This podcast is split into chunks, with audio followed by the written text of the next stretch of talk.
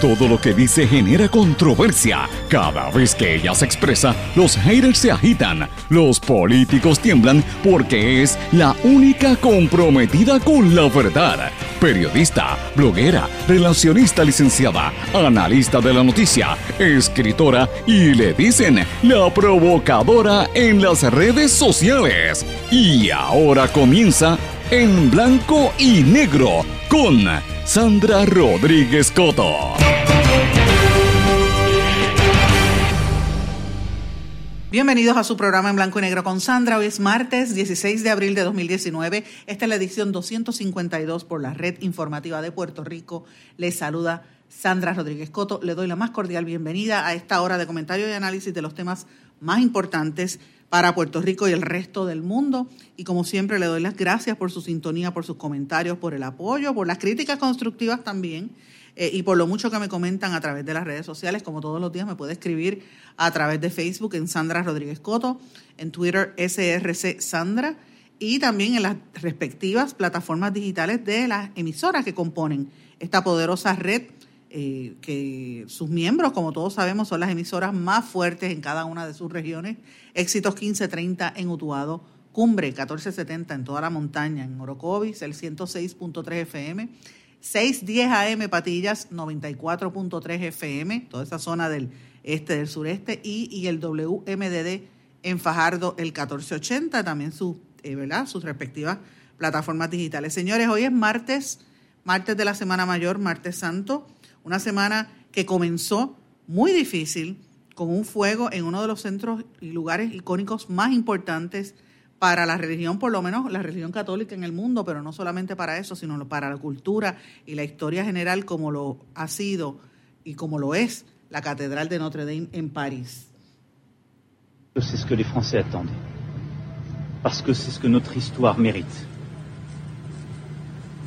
parce que c'est notre destin profond.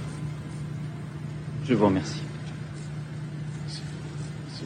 Porque como la historia lo merece y porque es importante, se va a reconstruir. Ese que escucharon era Emmanuel Macron, eh, hablando obviamente en francés, presidente de, de Francia, explicando eh, visiblemente emocionado. Esto fue en horas de la tarde de ayer, cuando todavía estaba quemándose la icónica catedral de Notre Dame en, en París. Aquí en este espacio sí sabemos la importancia de este lugar, sabemos por qué es importante, por qué todo el mundo tenemos que estar eh, mirando lo que está aconteciendo en Francia.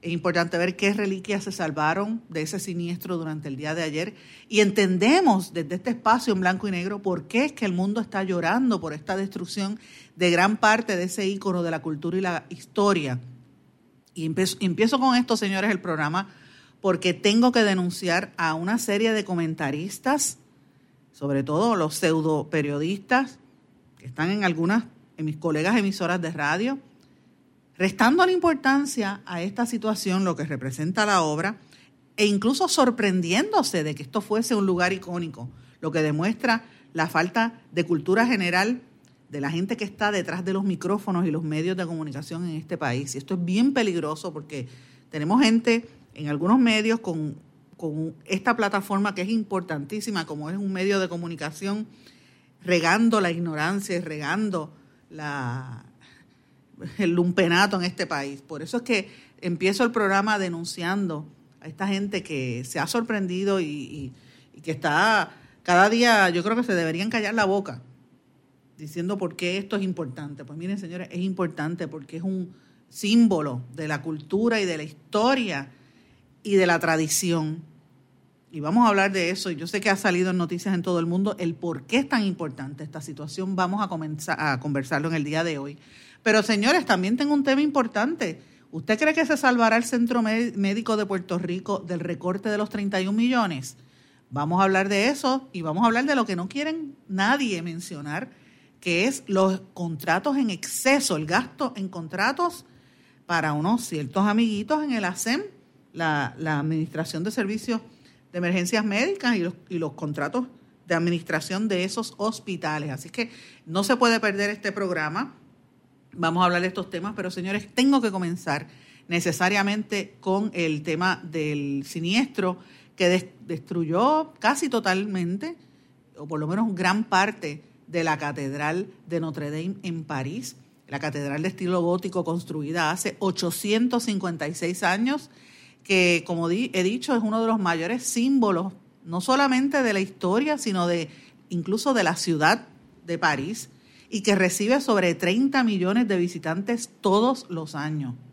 Desde horas de la tarde de ayer los, bomberos lucharon por controlar las llamas, mientras miles de personas todavía al día de hoy se reúnen en las inmediaciones para orar, para entonar cantos religiosos y la gente lloraba, impresionantes imágenes de la gente orando y llorando porque estamos en la Semana Mayor, que esa es la, para mí, eh, una de las cosas más significativas y que de momento levanta sospechas que mucha gente pensó que pudo haber sido eh, tratarse de un acto de terrorismo. Las autoridades están en Francia, encabezadas por el mismo presidente que, que escucharon hace un momento, Emmanuel Macron, están diciendo que este fuego pues aparenta haber sido por causas, eh, no fue intencional, fue una, una realmente una emergencia, un error, eh, y obviamente los bomberos estuvieron por muchas horas tratando de controlar las llamas y de proteger las reliquias que estaban ahí eh, guardadas. Para mí es, este,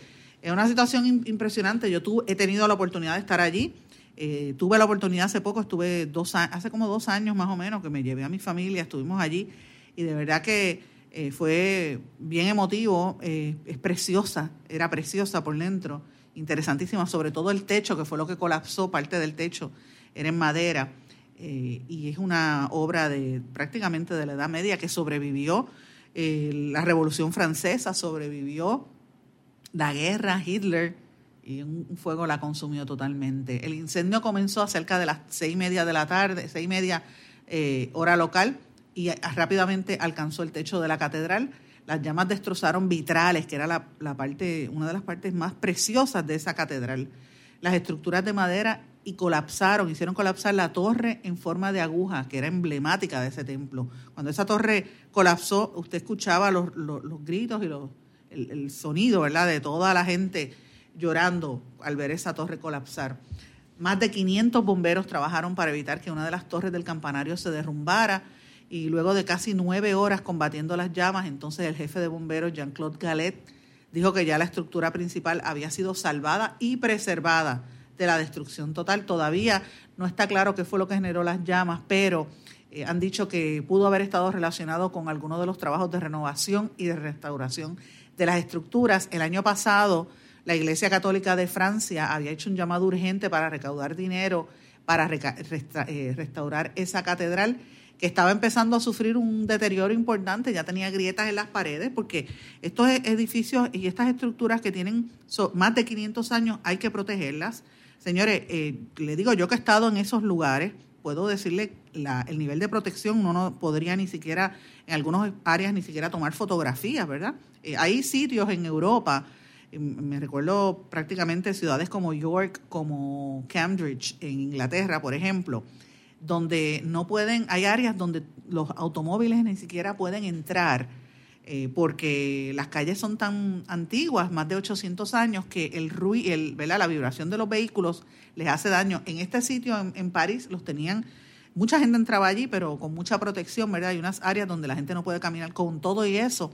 Eran miles y millones de personas las que siempre estaban paradas en ese y visitando ese, ese centro. Así que todo este tipo de cosas pues eh, genera economía para el lugar, pero también genera, eh, se hace, hace falta dinero para la, la, reconstrucción y para la protección de, esas, de esos lugares. Uno, yo pienso de momento en el viejo San Juan, como aquí los adoquines están prácticamente, la gente se los roba y los han destruido y siguen insistiendo en mantener vehículos en el casco del viejo San Juan. La gente no quiere ni que hablen de de, hacer un, viejo San Juan peatonal como está en otras partes del mundo para proteger ese, ese espacio. Yo imagino que dejarán para las próximas y el próximo y el próximo, de momento cuando empiece a colapsar calle tras calle, como ya está pasando en algunos sitios del de viejo San Juan, la gente se va a dar cuenta de que estas estructuras históricas hay que protegerlas, eh, como está haciendo algunos países en Europa me da, me sorprende mucho, ¿verdad? Las imágenes y me sorprende, como dije al principio, los comentarios de gente tan ignorante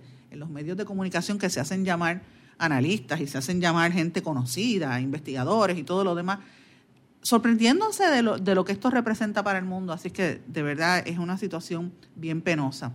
El fuego, como les dije, quemó dos terceras partes del techo, que era todo construido en madera.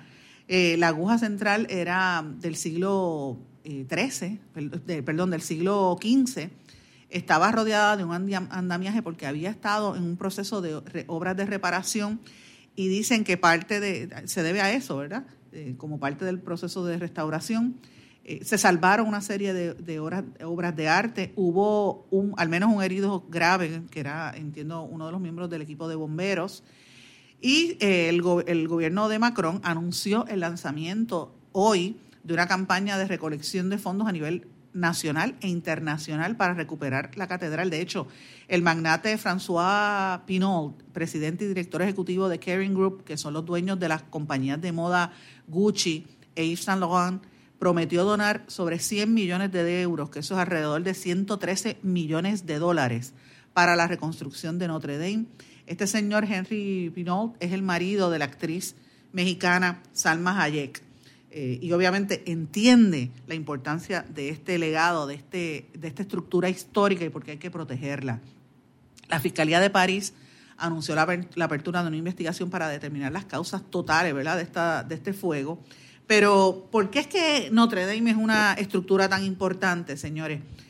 Vamos a hablar un poquito de la historia de esto. Eh, la, la iglesia, la catedral, no solamente es un, una estructura icónica e histórica, sino que también es era una iglesia, era una catedral, era la, iglesia más importante eh, del, catolicismo en París. Era así, dicen que después de la iglesia del Vaticano, ¿verdad? La, la Basílica de San Pedro en el Vaticano, esta es la segunda iglesia más importante en el mundo eh, en términos de representación eh, histórica, ¿verdad? De lo que es para los católicos. Por dentro tenía unas bellezas, unas maravillas. Yo tengo que decirles que hay una réplica, una imitación de la iglesia de Notre Dame en Canadá, que también he tenido la oportunidad de verla. Y francamente tengo que decirles, mucho más, más joven, ¿verdad? más nueva. La de Canadá es impresionante. Fue donde se casó Celine Dion. Y ciertamente este, uno compara a la de, la de Francia, que tenía eh, mucha belleza eh, y mucho, mucho arte, eh, ¿cómo le digo? Mucho arte del siglo de la, de la Edad Media pero tiene que ver la de Canadá y la de Canadá también es preciosa. Es una es en Montreal, eh, el interior de esa basílica de Notre Dame en Montreal, que es una que de la calle, ¿cómo es que se llama esa calle? La calle West. Es preciosa, por dentro tiene unos colores impresionantes. Yo, si usted me pregunta a mí, francamente, me gustó más la de, la de, la de, la de Canadá que la de París, pero no por eso descarto la importancia que tenía París, la de París. Eh, para mí era impresionante los vitrales en la de París, que muchos quedaron destruidos. Pues la Notre Dame de París, la que tuvo, la que pasó por este incendio, fue construida entre el 1163 y el 1345. Y en esa iglesia fue la coronación de Napoleón Bonaparte, la del rey Enrique VI de Inglaterra y la beatificación de Juana de Arcos. Mire, mire los elementos históricos allí.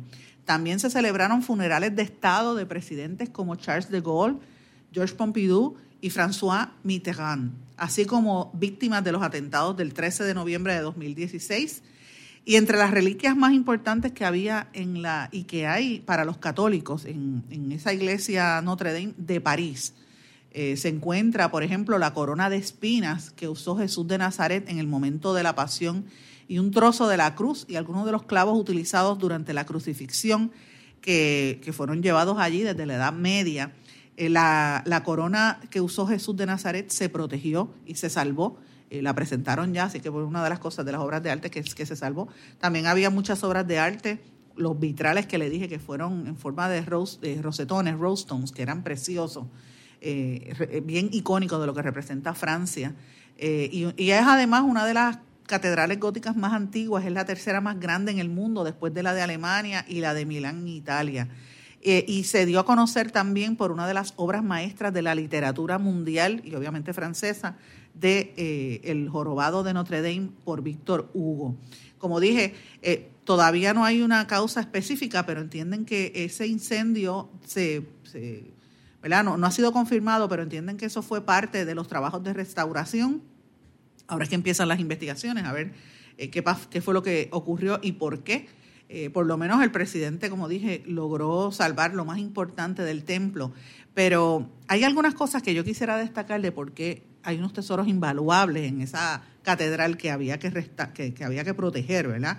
Eh, como dije, las, lo que le llamaban, hay cinco cosas que para mí eran fundamentales. Lo que le llamaban las reliquias sagradas, que como le dije, la corona de espinas de, Jesucristo, o por lo menos parte de esa reliquia la tienen allí protegida eh, y que se atribuye a ser la corona que le pusieron a Jesucristo eh, los soldados romanos para burlarse de él cuando le dijeron rey de reyes. Y por eso es que, miren, esto para los pelos a cualquiera que sea creyente. Yo soy católica y para mí es importante esto, yo respeto ¿verdad? La, religión de todo el mundo, y, que sea cristiano tiene que entender que esas reliquias son importantes, y aunque usted no sea cristiano, y usted no sea ni siquiera creyente, el hecho de ser un, monumento histórico tiene que eh, por lo menos llamarle la atención eh, por lo que representa, ¿verdad? Y por los años que tuvo. Eso se considera sagrado para la, para la iglesia en general. Otra de las cosas icónicas allí, como dije, fueron los enormes vitrales, los rose stones, en forma de rosa que tenía las fachadas norte, sur y el occidente. Estos datan del siglo XII y del siglo XIII. Y hay algunos paneles originales que todavía hay que ver si se salvaron, algunos de ellos, otros que se agregaron con el tiempo. En la iglesia de Notre Dame también, también había un órgano que tiene cinco teclados y casi ocho mil tubos, de esos órganos antiguos enormes, eh, bien impresionantes. Em, estaba en la, en, el, en la misma catedral, es el más grande que existe en Francia y la construcción data del siglo XVIII em, y del siglo XIX. En el 1860 fue modificado para duplicar la cantidad de tubos que tiene ese órgano y sonaba una cosa impresionante. En el techo que colapsó, que era parte de, de las cosas más impresionantes también, había un bosque hecho en madera, tallado en madera, las vigas fueron hechas con distintos árboles que existían en Europa eh, y, se, recortaron cerca de 1.300 robles para construir esa parte de allí. Eh, los informes del incendio dicen que gran parte de ese techo quedó destruido, o sea, eso se perdió. Eh, una de las cosas más icónicas también eran las gárgolas que estaban en, esa, en, el techo, y recordemos las películas de, de Disney, ¿verdad? Las gárgolas fueron talladas en el siglo XIX y el objetivo de ellas era conducir el agua de la lluvia lejos del edificio. Era como, como los desagües que uno tiene en las casas, en los techos de las casas, pues allí los construyeron en forma de gárgolas y se convirtieron en la imagen clásica de lo que es Notre Dame. Y estas figuras fantásticas después las fueron añadidas posteriormente a la historia del edificio durante obras de restauración en el 1843 y en el 1864. Así que son, estos son eh, algunos de los temas más icónicos, ¿verdad? De, la, de las situaciones más y de los elementos más importantes de ese edificio. Por eso es que yo digo que a los que están diciendo que se sorprenden de por qué esto es importante, pues mire, porque es parte de la cultura general y es parte de las cosas que uno tiene que proteger y preservar, eh, como ha pasado cuando se quemó eh, las estructuras durante la, cuando destruyeron los, los, talibanes que destruían obras en el Medio Oriente también terribles, eh, que fue, uno veía la destrucción de estas obras históricas, también cuando los soldados americanos entraban a destruir en, en Irak, todas esas áreas como parte de la guerra, pues miren, era, y de la verdad, de la incursión militar, es, esas son las cosas que uno tiene, yo no sé, a veces el, ser humano, uno tiene que, que criticarlo, porque el ser humano es adelantado en unas cosas y tendrá la tecnología y tendrá Twitter y Facebook y todas estas cosas eh, tecnológicas, pero a veces se comporta como más, más este atrasado que las mismas bestias, porque destruye cosas que pueden preservarse para el resto de la humanidad, como son las, las pirámides, este, todas esas maravillas del mundo que algunas de las mismas han sido destruidas a través de la historia. En el caso de, de la icónica catedral también, tengo que decirle que hay una historia, como les mencioné al principio, que fue bien representativa de lo que era esto, y era la historia de Quasimodo, que es el personaje que creó Víctor Hugo y se convirtió en un símbolo de la catedral. Cuando uno va, uno va allí, no te venden el muñeco de Quasimodo, pero sí te venden las historias y los libros en, muchos libritos sobre eh, resumiendo este personaje del libro de Víctor Hugo. Así que me parece que es importante que la gente pues sepa esto, lo conmemore, que trate de ver eh, lo que significaba esto. Y yo le voy a dar un poquito de la historia de quién era este personaje. El protagonista de esta historia, Quasimodo, era un hombre sordo y deformado, tenía una joroba en la espalda. Eh, y el trabajo era supuestamente ser el, campanar, el campanero de la Catedral de Notre Dame. Él se enamora de una que dicen que era gitana, que se llamaba Esmeralda, que ella le, tenía pena porque él era tan feo y tan deforme. Ustedes saben que las personas que son, que tienen algún tipo de discapacidad o que, o que son eh, feos, pues la gente los, rechaza, los maltrata, y él era maltratado. Según la, la, historia, ¿verdad? El, diácono, el archidiácono de la catedral, Claude Froyo, que era, estaba obsesionado con Esmeralda, que era una mujer muy bonita según la, la historia, pues este se, entera que ella se había enamorado del capitán Febo y entonces este, apuñala al capitán y entonces culpan a Esmeralda de ser la autora del ataque. Entonces ella, eh, cuando sucede eso, según el libro, eh, Quasimodo ve lo que está pasando y trata de protegerla en la catedral y, la, la esconde en la catedral. Y entonces finalmente la apresan porque el, religioso este de la Catedral Froyo, pues la culpa, la, la sacaron y finalmente ya termina en la horca. Entonces, dolido y desesperado, Quasimodo coge al, al, religioso este y lo, lo, lo rapta y lo lleva hasta el último piso y lo tira desde una de las torres de la catedral ante la multitud para que muera. Entonces, al final de la historia, en la tumba de Esmeralda, se encuentran dos esqueletos, el del jorobado abrazando a una mujer esa fue la novela de Víctor Hugo, ¿verdad? Este es como un resumen de lo que dice la novela. Pero obviamente, a través del tiempo, pues las historias, las películas, en el 1939 hicieron una película eh, con el actor inglés Charles Lawton como el protagonista del Jorobado de Notre Dame, que fue bastante conocida en, Hollywood. Y obviamente la más reciente, la versión más reciente, fueron los muñequitos que hizo Disney eh, del Jorobado de Notre Dame, que me imagino que ahora estará más en venta eh, que fue en el año 1996. Y es una de esas historias cuando Disney volvió a empezar a hacer los muñequitos con más, las, películas animadas con más eh, regularidad. Yo recuerdo específicamente esa película porque mi sobrina mayor eh, tenía dos o tres añitos, yo me pasaba consintiéndola y me volvía loca comprándole la, cuando abrió la primera tienda de Disney. Me acuerdo haberla visto mil veces con ella. y entonces, pues esa es parte de la historia que ¿verdad? involucraba parte del, misticismo que había alrededor de, esta, de este edificio histórico. Entonces siempre ha habido una pregunta si de verdad el Quasimodo, este personaje, existió o no existió.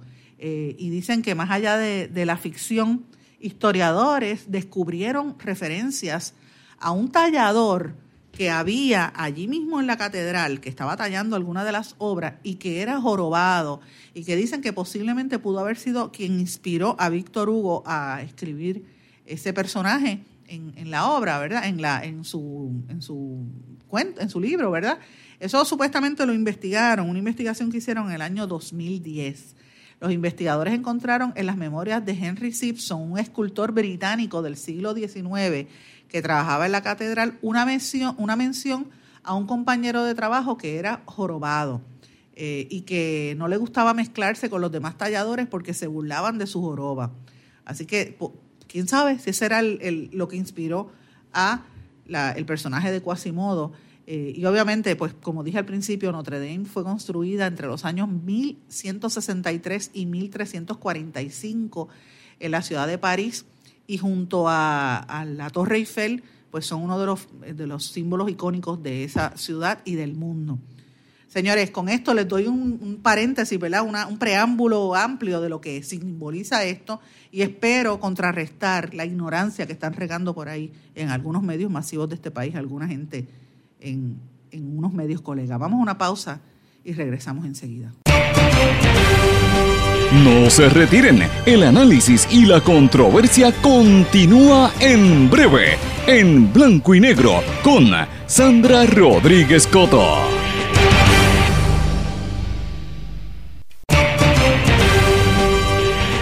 Y ya regresamos con el programa de la verdad en blanco y negro con Sandra Rodríguez Coto.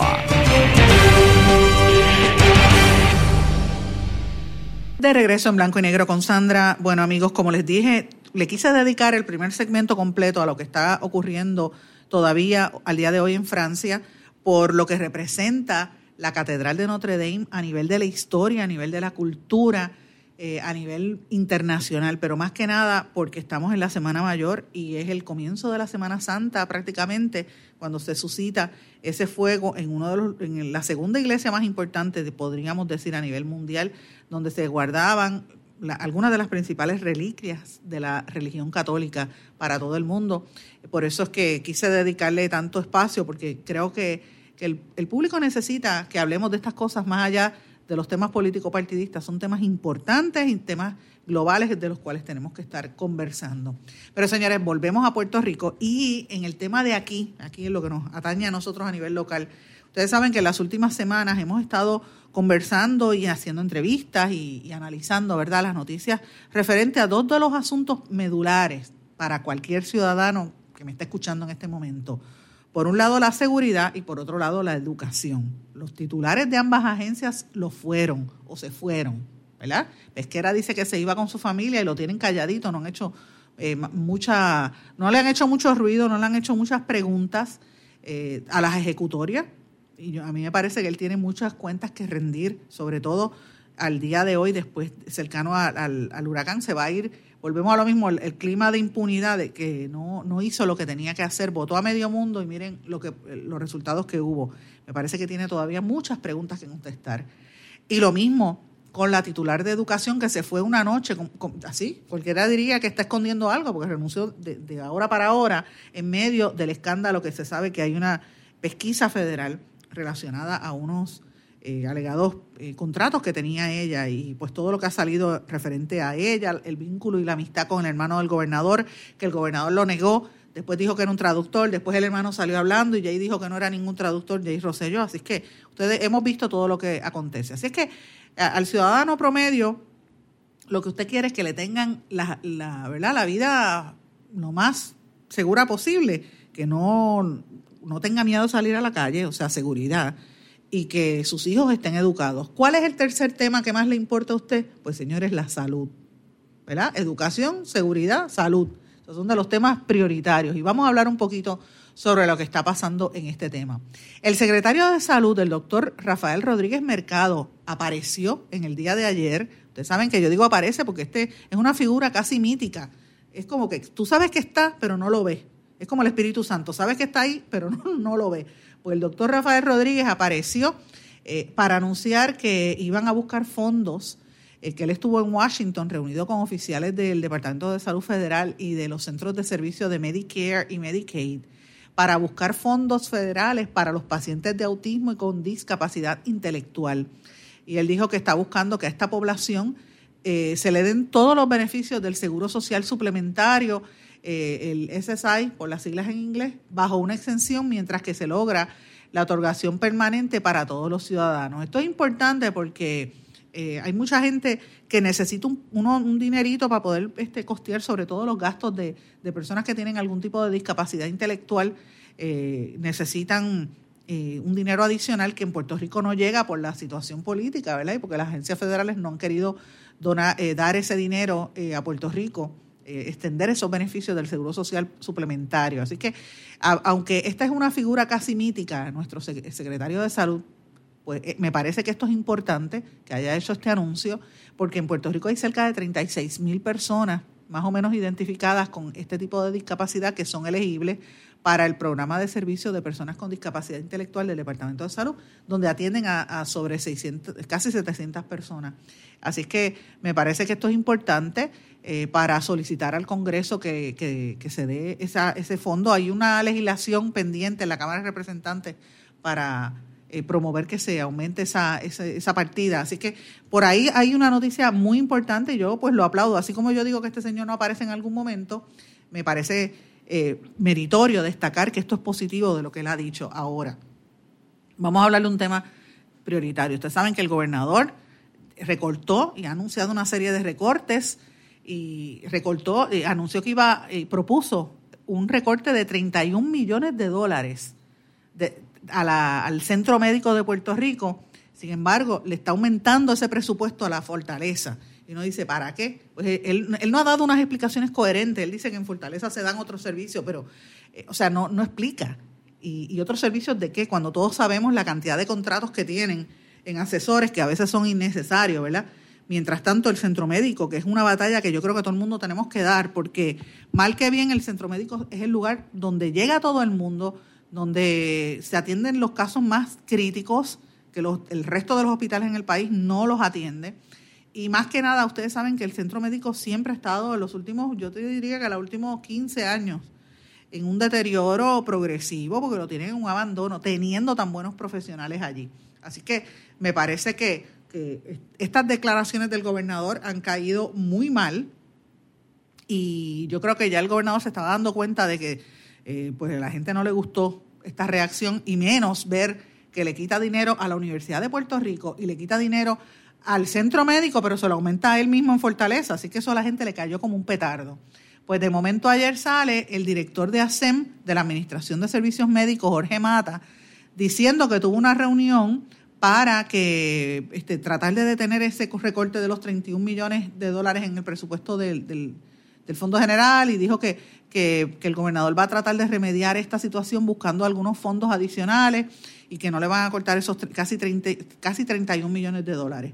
Eh, y eso pues está muy bien, ahora están corriendo última hora. Ahora, a mí me parece que es fundamental que este señor Mata dé a conocer por qué él sostiene unos contratos en el centro médico, sobre todo para las entidades que administran los hospitales que pertenecen a ASEM, o sea, la Administración de Servicios Médicos, hospitales como el, industrial, hospitales como el, pediátrico y otra, el mismo centro médico, una serie de hospitales eh, donde hay entidades privadas que son las que administran el cobro a los, a los seguros médicos y el cobro de los servicios, que están, es un robo a mano armada prácticamente robándole al país con unos contratos sin cumplir y sin, y sin eh, una medición adecuada. Y señores, yo tengo entendido que hubo una subasta o una serie de subastas que se iban a dar a conocer en el mes de enero. Estamos en abril, todavía no se han dado los resultados de esas subastas y yo estoy diciéndolo en este espacio porque estoy pendiente a eso y estoy haciendo mis averiguaciones y tengo casi el caso montado para denunciarlo en este espacio y todo apunta a que esto eh, este proceso ha sido eh, de, mucho cuestionamiento. Aparentemente participaron una serie de empresas y al final se le dejó el contrato a la misma compañía que es la que tiene controlado todos los servicios de ASEM, que son eh, beneficiados por este señor Mata, que le están costando enorme cantidad de dinero al erario. Así que si usted sabe que hay pérdida de capital o pérdida de dinero a nivel interno en centro médico, en parte responde a esto, a que no se hacen los recortes, a que no se, a, que no se recobran por los servicios, no se factura a los planes médicos por los servicios. Y la pregunta es ¿por qué? ¿Por qué Mata está protegiendo a estas compañías? Estas son cosas que hay que hacer. Y yo le hago un llamado a los periodistas que son investigadores, que están ahora haciendo investigación. Pues mire, busque ahí esos contratos que tiene ASEM para ver por dónde es que se pueden recortar esos gastos sin necesidad de que se les recorte del presupuesto activo para darle servicio a la gente en centro médico. Eso es lo que nos están explicando y eso es de verdad lo que está ocurriendo en centro médico. Y señores, estoy diciéndolo hoy martes y lo estoy dejando saber aquí. Yo llevo varias semanas detrás de esta información. Cuando trascienda después no se sorprenda, pero lo dijimos aquí primero, lo dijimos en este espacio primero en blanco y negro con Sandra. Bueno, señores, todo esto trasciende en un momento en que en el día de ayer se usted sabe que fue el día de la dolorosa, la gente tuvo que entregar las planillas y según el Departamento de Hacienda, los ingresos netos al Fondo General sobrepasaron las proyecciones, se, recibió lo que se estaba esperando, estaba contento el, secretario y dijo que eh, los ingresos del Fondo General estimados, por lo menos para el mes de enero, ascendieron a casi 717.9 millones de dólares, que es un alza comparada a otros años. Así que él dijo que también el recobro del IBU estuvo importante, dice que fueron para enero casi 300, 262 millones prácticamente alrededor de esa cantidad que superó la cantidad del año anterior eh, y dijo que están reparando los problemas que hubo en el, en el Sistema Unificado de Rentas Internas, conocido como SURI, que pues los impuestos cobrados a través de ese sistema electrónico corresponden a las retenciones en el origen, las licencias, el IBU, los arbitrios, y que ustedes saben que había habido problemas con ese sistema, lo repararon. Así que hay que estar atendiendo, ver si por lo menos estos recaudos aumentan, porque se sabe que la gente está pagando más y, le están dedicando más interés a, este tema de Hacienda. Señores, cambiándoles el tema en temas locales, hay una noticia que me parece importante. Ustedes recordarán aquel caso que le dimos bastante duro. De hecho, hasta escribí columnas de eso, de la niña Almayarida Cruz, eh, que es una niña de educación especial que el Departamento de Educación la arrestó eh, en Carolina porque esa niña se cansó de ser víctima de bullying. A ella le decían negra y le decían muchas cosas. Y la, cuando la niña reaccionó, porque habían unas nenas mayores que le, daban y, se pasaban diciéndole cosas, y cuando la nena reaccionó y dio un puño, entonces la, la, sacan a ella, y no solamente la sacan, sino que la arrestaron y la nena este, enfrentó cargos criminales y un proceso judicial. Eh, y es una niña de educación especial, de, en ese momento era una menor de edad, 11 años tenía. Eh, y ella, pues finalmente, la familia de esta niña está radicando una demanda contra el Departamento de Educación por negligencia y contra la escuela también, con, contra el Departamento de Educación y el gobierno de Puerto Rico. Una demanda radicada por mi amigo el abogado Marcos Rivera Ortiz, que vamos a estar eh, contactándolo en días recientes, en estos días, para ver el estatus de ese caso. Habrá que ver qué va a pasar con ella. Esa niña fue arrestada eh, ustedes recordarán, en vez de llevarla al tribunal es una vergüenza, y, ahí fue que trascendió todo este proceso de cómo es que se procesan, a eh, cómo es que se eh, interviene con los menores. Claro, no los arrestan en los colegios de ricos, pero van a las escuelas públicas y ahí rápido le meten la policía en vez de trabajar en la prevención y en trabajar en otros en otros eh, mecanismos para bregar con estos niños que vienen de a veces con falta de, de servicio, que es lo que esta situación amerita. Ellos están reclamando pagos de 500 mil por los daños sufridos por la nena y 300 mil por su hermana menor y 200 mil para su madre. Así que este caso trascendió públicamente en el año 2017. La policía pues no ha dicho nada al respecto, pero obviamente están incluidos en la demanda. Por otra parte, hablando de demanda, el Tribunal Supremo de Puerto Rico no ha determinado si acogerá o no, perdón, el Tribunal Supremo de los Estados Unidos se acogerá o no al pedido de apelación de la Iglesia Católica de Puerto Rico, que como ustedes saben ha estado, ellos radicaron una quiebra eh, y ellos están ¿verdad? Este, impidiendo que se aplace el pago en la demanda que tienen los maestros porque no les han eh, pagado el retiro y el, el arzobispo de San Juan había dicho que esto era una tragedia humana, y sí, ciertamente es una tragedia humana para todos estos maestros que toda la vida les prometieron un retiro y después la Iglesia Católica se los congeló de que hay que estar siguiendo ese caso. Señores, el tema de la seguridad también hay que mirarlo bien detenidamente. Ustedes saben que al principio de año y a finales del año pasado hablamos bastante este, de los temas de, los feminicidios y este año va, parece que va en las mismas. El asesinato que hubo en Peñuelas el, otro día eh, fue una cosa terrible. Un hombre que mató a la esposa y después se, se suicidó este es el cuarto crimen de violencia machista en lo que va de año. Así que me parece que es importante que, estos temas se vuelvan a, discutir para prevenir. Y, si usted ve una, una, relación extraña a su entorno, pues mire, trate de intervenir y trate de, buscar ayuda, porque es que de una forma u otra nosotros tenemos que protegernos y tenemos que proteger a nuestro entorno, a nuestros vecinos. Si usted ve que un vecino suyo, está pasando una necesidad, no se quede callado, porque entonces usted es parte, usted es cómplice de ese problema. Señores, vamos a una pausa, se me acaba el tiempo y regresamos enseguida. No se retiren, el análisis y la controversia continúa en breve, en blanco y negro, con Sandra Rodríguez Coto.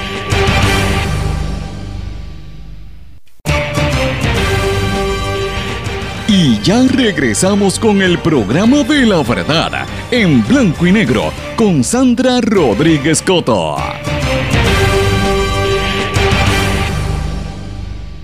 De regreso en blanco y negro con Sandra. Amigos, la, Administración de la Universidad de Puerto Rico eh, canceló el periódico Diálogo, un periódico histórico después de 30 años que este periódico eh, circulaba en el entorno universitario, pero ayer la administración dijo que iba a continuar desde el recinto de Arecibo, del Departamento de Comunicaciones que hay allá en Arecibo. Obviamente esto a, raíz de las críticas que ha habido sobre el cierre y la manera en que se cesaron las la administración de este medio. Y ustedes saben que el año pasado prácticamente votaron a todo el mundo allí eh, y dejaron inoperante este periódico, votaron, le cancelaron los contratos y los dejaron prácticamente en la calle. Pues entonces ahora dice que va a revivirlo. Eh, hay que verlo, es una situación bien penosa porque el recorte del periódico fue de cerca de 282 mil dólares y era un vehículo de comunicación importante. Todas las universidades en el mundo tienen sus periódicos eh, como centro para difuminar las informaciones, difundir las informaciones, sobre todo académicas, las investigaciones que se hacen en las universidades y las noticias referentes al mundo universitario. Y veremos a ver qué va a pasar con, con diálogo yo voy a añadir el tema de diálogo a las historias que estoy haciendo cada cierto tiempo. Hace poco publiqué de las noticias más importantes en los medios de comunicación, los cambios más, más notables, lo puedes encontrar en mi blog en blanco y negro con Sandra. Los cambios que anoté cerca de 90 cambios en los medios de comunicación y eso fue hasta el principio de abril. De allá para acá han habido varias cosas adicionales que me imagino que los tendré que añadir en los próximos meses. Señores, el otro día trascendió también una noticia que no, eh, no quiero seguir dejando que pasen los días sin discutirla aquí, aunque el viernes pasado le dedicamos bastante tiempo al tema de esta señora Mireya Córdoba Figueroa, que asesinó a su mamá, que es una señora eh, de 89 años que padecía de Alzheimer. Eh, y ciertamente, pues esto trae a colación la crisis que se vive en Puerto Rico a nivel económico, pero más que nada el tema de salud mental, ustedes recordarán que lo hablamos ampliamente. Eh, en las redes sociales ha estado circulando una carta que dio a conocer la doctora Fermina Lisa Román, una psicóloga perinatal, que decía, bien emotiva, se tornó viral, decía, no te juzgo, no te juzgo porque no viví en tus zapatos a los nueve años que cuidaste a tu madre, porque no viví tus carencias, tu desespero, tu soledad. No te juzgo por los años que enfocaste en tu madre y no en tus necesidades. Eh, y fuiste perdiendo paulatinamente tu independencia. No te juzgo porque a pesar de padecer de depresión y cáncer, continuaste cuidando en esa batalla diaria a tu madre a pesar de la batalla propia. Y ella por ahí sigue hablando, esta doctora, en esa carta eh, tan emotiva, sobre lo difícil que ha sido el proceso para un cuidador de un enfermo, sobre todo un enfermo con este mal que es el Alzheimer. Eh, y obviamente, pues a veces uno dice el sistema puede ser implacable cuando se trata de gente pobre. Esta, esta mujer mató a su mamá y obviamente eso es un crimen horroroso, pero las preguntas que hay que hacerse es dónde estaban el resto de los familiares. Apareció un hermano diciendo que ella estaba triste. Mire, ¿por qué usted dejó a la mamá viviendo con su hermana y no la sacó de allí?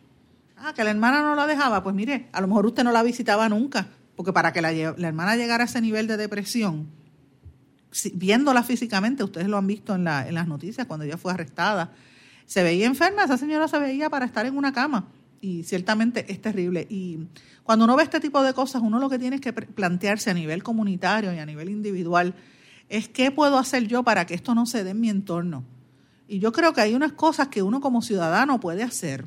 Eh, y de hecho lo he estado conversando con algunas amigas y periodistas que, siempre solemos hacer este tipo de, trabajo, ¿verdad? Y de, movernos a nivel comunitario. Miren, yo creo que lo, primordial es que usted hable con la gente, converse con su vecino, con sus vecinos, pregúntale realmente cómo está y, en la conversación usted se va a dar cuenta si hay necesidad.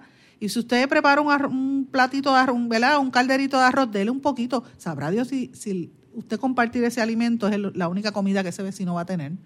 Eh, sobre todo si son mayores. Los vecinos mayores los dejan en el abandono. compre productos hechos en Puerto Rico, patrocínelo de aquí. ¿Sabe? Búsquelo de Puerto Rico.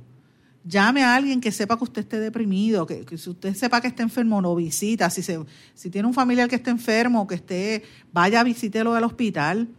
Porque a veces es, los cuidadores en los hospitales a veces hasta pasan hambre y no tienen nadie que lo visite. Si usted ve un amigo, una amiga, alguien conocido que tiene un niño con, con alguna necesidad o un familiar enfermo, no se haga de la vista gorda. A veces esos familiares, esas personas necesitan apoyo, por lo menos alguien que los escuche, eh, lleve ropa, colabore, dele comida a, los deambulantes, a la gente sin techo. Mire, Valgapidot hace muchos años me dijo a mí una cosa que a mí jamás se me olvidó. Y me decía, tú puedes andar con una bolsita de esas Ziploc en el carro, con las medias esas blancas que se ponen los hombres, que a veces, o los niños, las, medias que uno usa para caminar, a veces se estiran. Y en esa, uno pone en una Ziploc unas medias que sean viejas que usted, de las que usted quiere botar, y las pone allí con unas curitas y quizás este alguna eh, triple antibiótico y lo deja en el carro. Eh, y cuando usted ve a una persona sin que sea de ambulante, que lo ve en la calle, usted le puede dar esa, esa, esa bolsita y esa persona se lo va a agradecer. En vez de darle un peso, o darle una peseta o pasarle por el carro, casi pasándole el carro por encima, como yo los he visto, dónale una bolsita con eso para, para ellos curarse sus propias heridas. O si tiene una bolsita hecha ahí, un cepillito de dientes, si usted quiere hacer una obra, pues mire, done eso, lo que, lo que a usted le sobra, sobre todo si son artículos medias que sean anchas, porque a veces la gente que está en la calle pues se le hinchan las piernas. Pues mire, ese tipo de cosas va a ser la diferencia y dele un poquito de comida, no le pase por el lado, salió de un fast food y vio una persona afuera comprar un refresco, dele una botella de agua, a veces esa gente pasa hasta hambre. Y así es que se hace comunidad, así es que se ayuda al prójimo. Estamos en un momento donde hay mucha necesidad en Puerto Rico y se necesita que, que haya más solidaridad para que no se den casos como lo de esta señora que cometió ese crimen, mató a su mamá en un momento, a mi juicio, de desespero. Y ahora esa señora, el gobierno, después que la empujó, no la, no la atendió, no la ayudó. ¿Dónde está la secretaria de la familia? Como dije yo el viernes. Ahora esta señora van a tener que pagar por ella en la cárcel. Mira, a lo mejor en la cárcel va a estar bien, porque por lo menos va a tener gente que, le, esté, va a tener un techo y no va a tener que estar cuidando a su mamá. Irónicamente, ¿verdad? En un dolor tan terrible como es esto.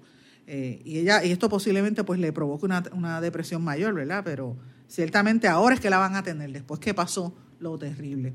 Bueno, señores, Vamos a hablar brevemente de algunas cosas importantes a nivel internacional.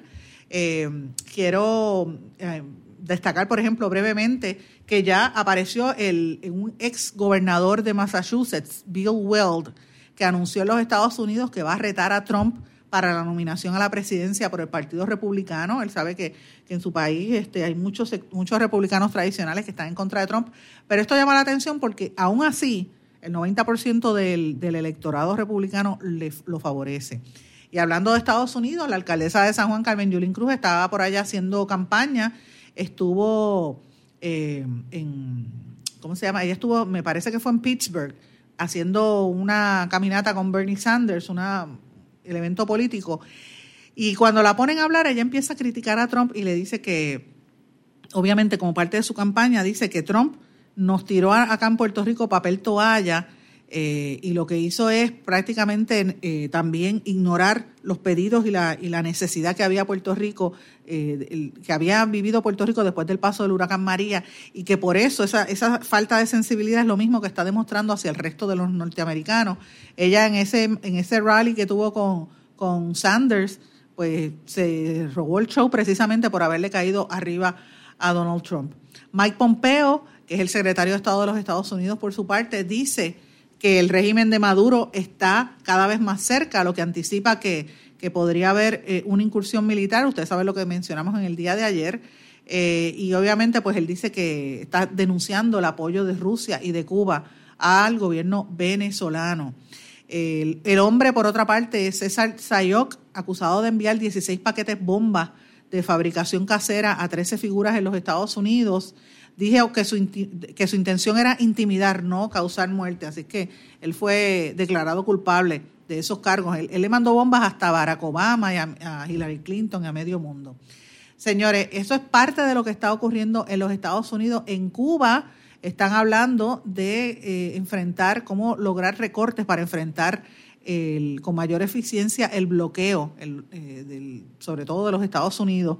El Grupo de Lima que son estos eh, eh, gobernantes del, sur, de varios países de Sudamérica, se reunieron el día de ayer y volvieron a hacer un llamado para, en este caso, aislar al gobierno del presidente venezolano Nicolás Maduro para empujarlo a que se salga del poder en Venezuela e hicieron un llamado especial a China, Cuba, Rusia y Turquía para que cesen el apoyo a Nicolás Maduro. En Ecuador el gobierno va a buscar asistencia internacional para repeler olas de ataques cibernéticos que está sufriendo desde que suspendió el asilo y entregó a las autoridades británicas al fundador de Wikileaks, Julian Assange.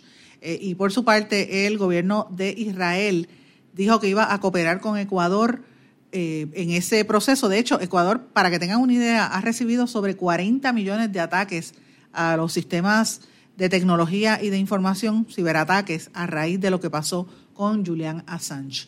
Importante esto por, demás. En Colombia, la guerrilla, como dije, llevo varios días hablando de la guerrilla del Ejército de Liberación Nacional, que comenzó un cese al fuego unilateral eh, durante esta Semana Santa eh, y esperan que esto pues abra una vía de comunicación para zanjar las diferencias y que se reanuden los diálogos de paz tan importantes en esa zona.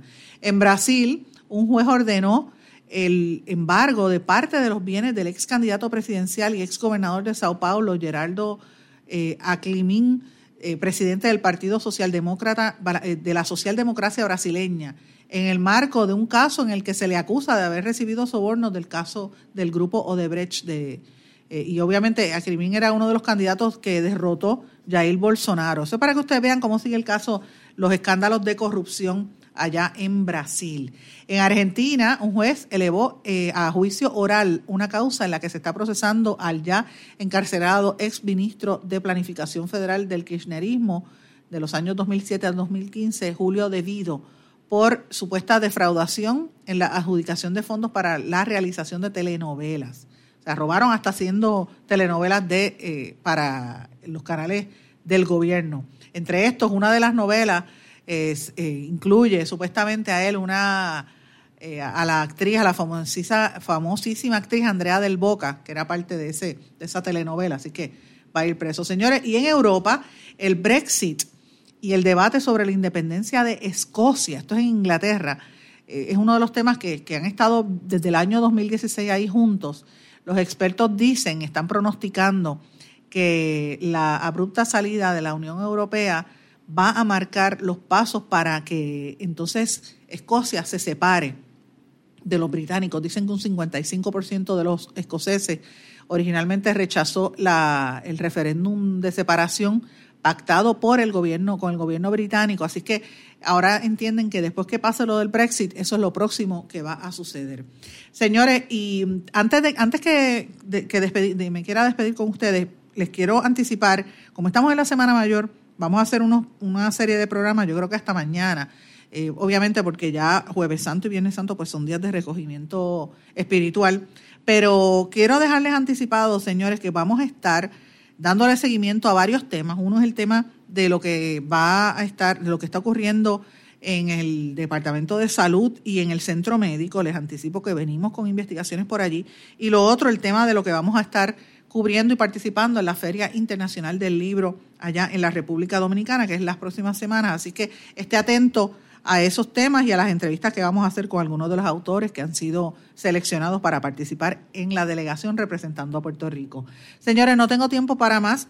Me despido, no sin antes desearles a todos que pasen muy buenas tardes y como todos los días les digo, me puede escribir o enviar mensajes a través de las redes sociales, particularmente Facebook, Sandra Rodríguez Coto o en Twitter, SRC Sandra. Que pasen todos muy buenas tardes. ¿Se quedó con ganas de más? Busque a Sandra Rodríguez Coto en las redes sociales o acceda a en blanco y negro.blogspot.com porque a la hora de decir la verdad solo hay una persona en la cual se puede confiar. Sandra Rodríguez Coto en blanco y negro.